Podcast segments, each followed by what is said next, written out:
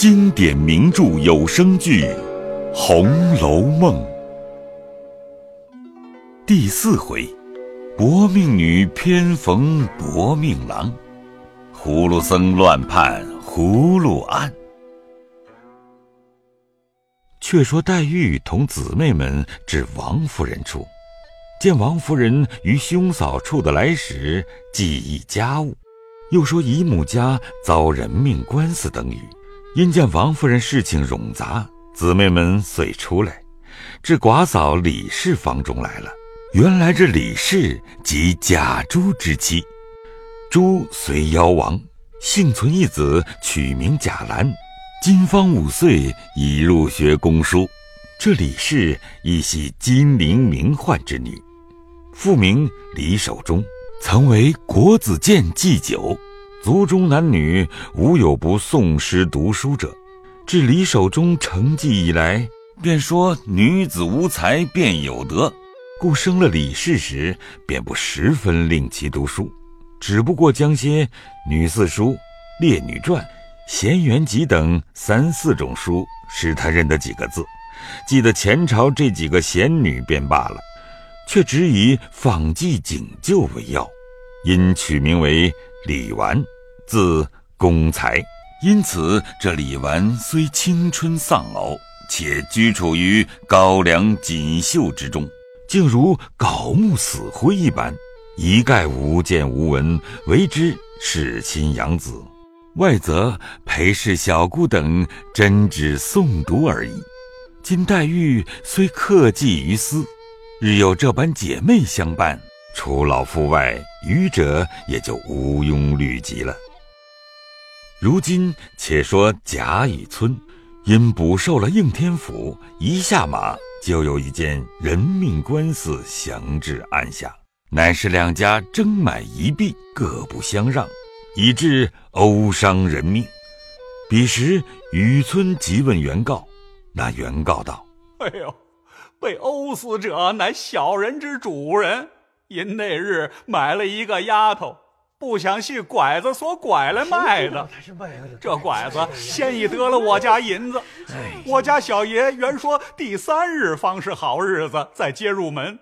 这拐子便又悄悄的卖与了薛家，就是卖了两家。我们知道了，去找拿卖主夺取丫头，无奈薛家原系金陵一霸。以财仗势，众豪奴将我主人竟打死了，凶身主仆一皆逃走，无影无踪，只剩了几个局外之人。唉，小人告了一年的状，竟无人做主，望太老爷拘拿凶犯，减恶除凶，以救孤寡，死者感戴天恩不尽呐！哼，岂有这样放屁的事？打死人命，就白白的走了，再拿不来的。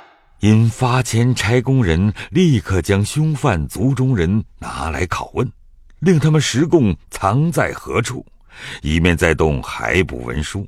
未发签时，只见岸边立着一个门子，使眼色，不令他发签之意。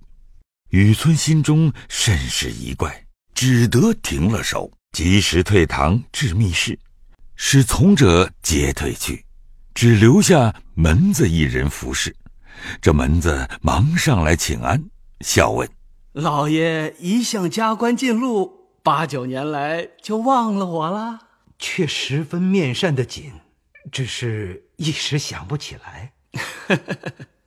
老爷真是贵人多忘事，把出身之地竟忘了。”不记当年葫芦庙里之事了啊！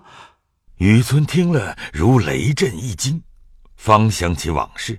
原来这门子本是葫芦庙内一个小沙弥，因被火之后无处安身，欲投别庙去修行，又耐不得清凉景况，因想这件生意倒还轻省热闹，遂趁年纪蓄了发。冲了门子，雨村哪里料的是他，便忙携手笑道：“ 原来是故人。”又让座了好谈。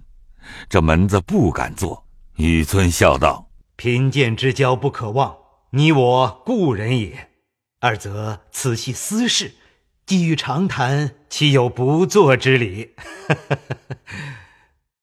这门子听说，方告了座，斜牵着坐了。雨村因问方才何故不令发签，这门子道：“老爷既容忍到这一省，难道就没抄一张本省护官符来不成？”呃，何为护官符？我竟不知啊！这还了得？连这不知，怎能做得长远？如今凡做地方官者，皆有一个私单。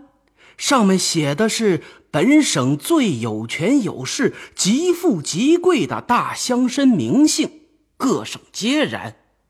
倘若不知，一时触犯了这样的人家，不但官爵，只怕连性命还保不成啊！所以绰号叫做护官符。哦，啊，方才所说的这薛家，老爷如何惹得他？呃。他这一件官司并无难断之处，皆因都碍着情分脸面，所以如此。一面说，一面从顺带中取出一张抄写的护官符来，递与雨村。看时，上面皆是本地大族名宦之家的艳俗口碑，其口碑排写的明白，下面接住着始祖官爵并房次。石头一层照样抄写了一张，今据石上所抄云：“假不假？白玉为堂，金作马。宁国、荣国二公之后，共二十房分，除宁荣亲派八房在都外，现原籍住者十二房。”阿房宫三百里住不下金陵一个史。保灵侯上宫令史公之后，房分共十八，都中现住者十房，原籍现居八房。丰年好大雪，珍珠如土，金如铁。紫薇舍人薛公之后。县领内府躺银行商共八房分。东海缺少白玉床，龙王来请金陵王。都太尉统治县伯王公之后，共十二房，都中二房，余皆在籍。雨村犹未看完，忽闻传点人报，王老爷来拜。雨村听说，忙聚衣冠出去迎接。有顿饭功夫，方回来细问。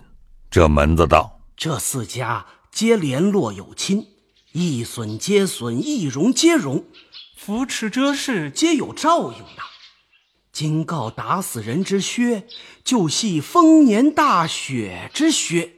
哎，也不单靠这三家。”他的世交亲友在都在外者本亦不少，老爷如今拿谁去？呃，如你这样说来，却怎么了结此案？你大约也深知这凶犯躲的方向了。不瞒老爷说，不但这凶犯躲的方向我知道，一并这拐卖之人我也知道。死鬼买主也深知道哦，待我细说与老爷听。呃，这个被打之死鬼，乃是本地一个小乡宦之子，名唤冯渊。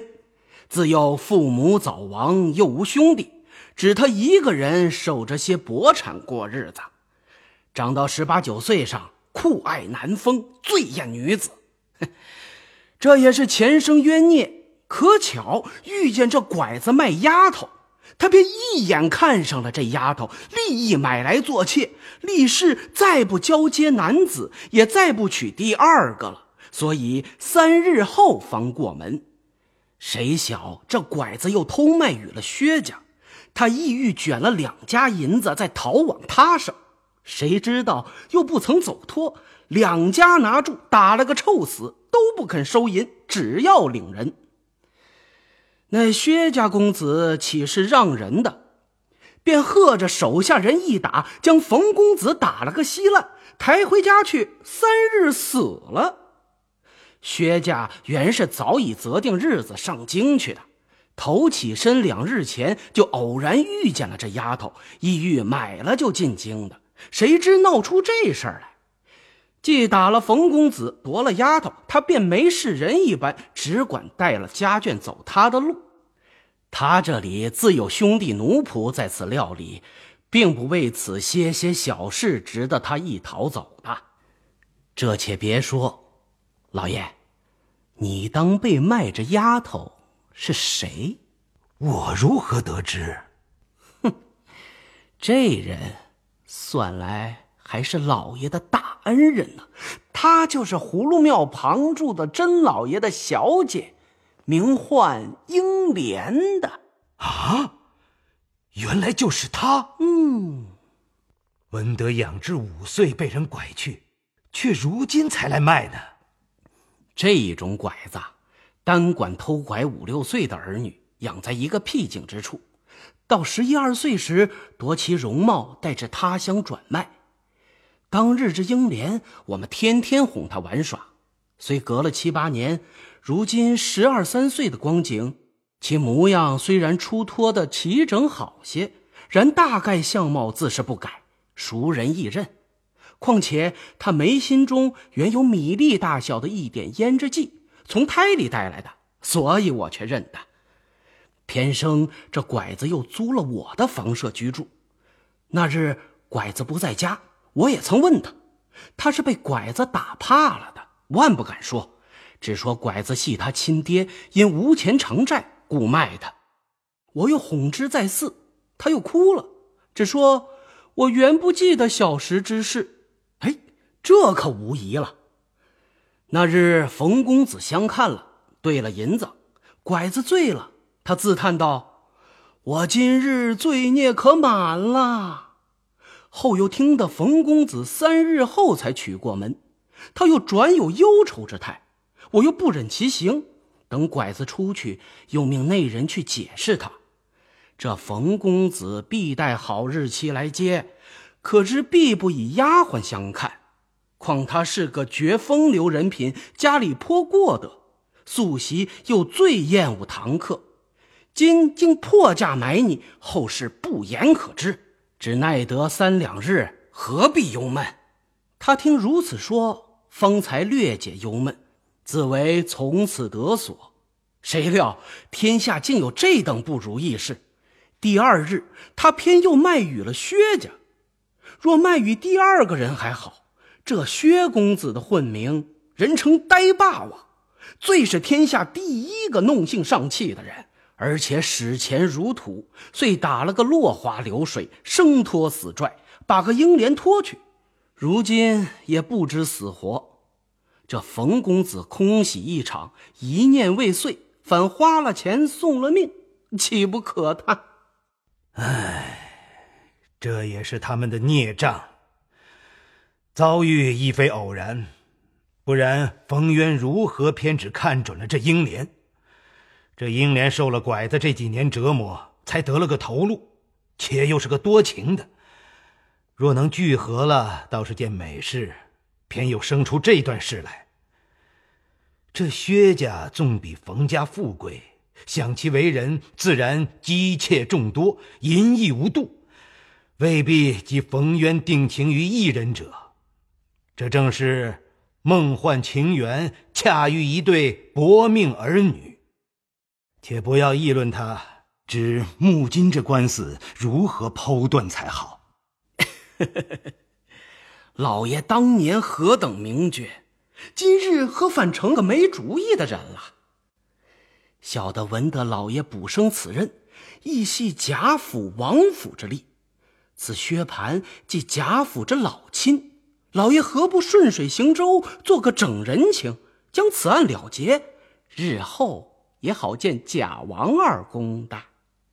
你说的何尝不是？但事关人命。蒙皇上隆恩起复委用，实是重生再造。正当丹心竭力图报之时，岂可因私而废法？我实不能忍为者。老爷说的何尝不是大道？但只是如今世上是行不去的。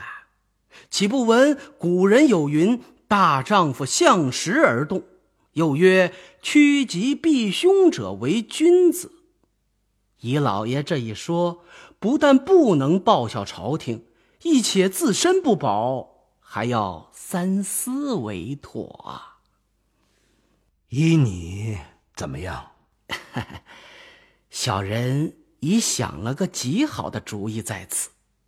老爷明日坐堂，只管虚张声势，动文书发签拿人。元凶自然是拿不来的，原告故是定要，自然将薛家族中及奴仆人等拿几个来拷问，小的在暗中调停，令他们报个暴病身亡。和族中及地方上共递一张保呈，老爷只说善能扶鸾请仙，堂上设下祭坛，令军民人等只管来看。老爷就说鸡先批了，死者冯渊与薛蟠原因宿孽相逢，今狭路际遇，原应了结。薛蟠今已得无名之症，被冯魂追索已死。其祸皆由拐子某人而起，拐之人原系某乡某姓人士，按法处置，余不略及等语。小人暗中嘱托拐子，令其实招。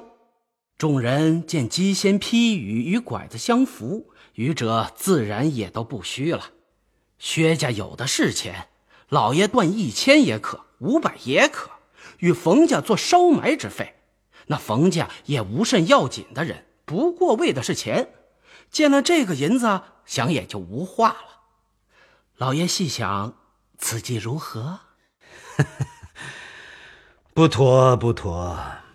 等我再斟酌斟酌，或可压服口声。二人既议，天色已晚，别无话说。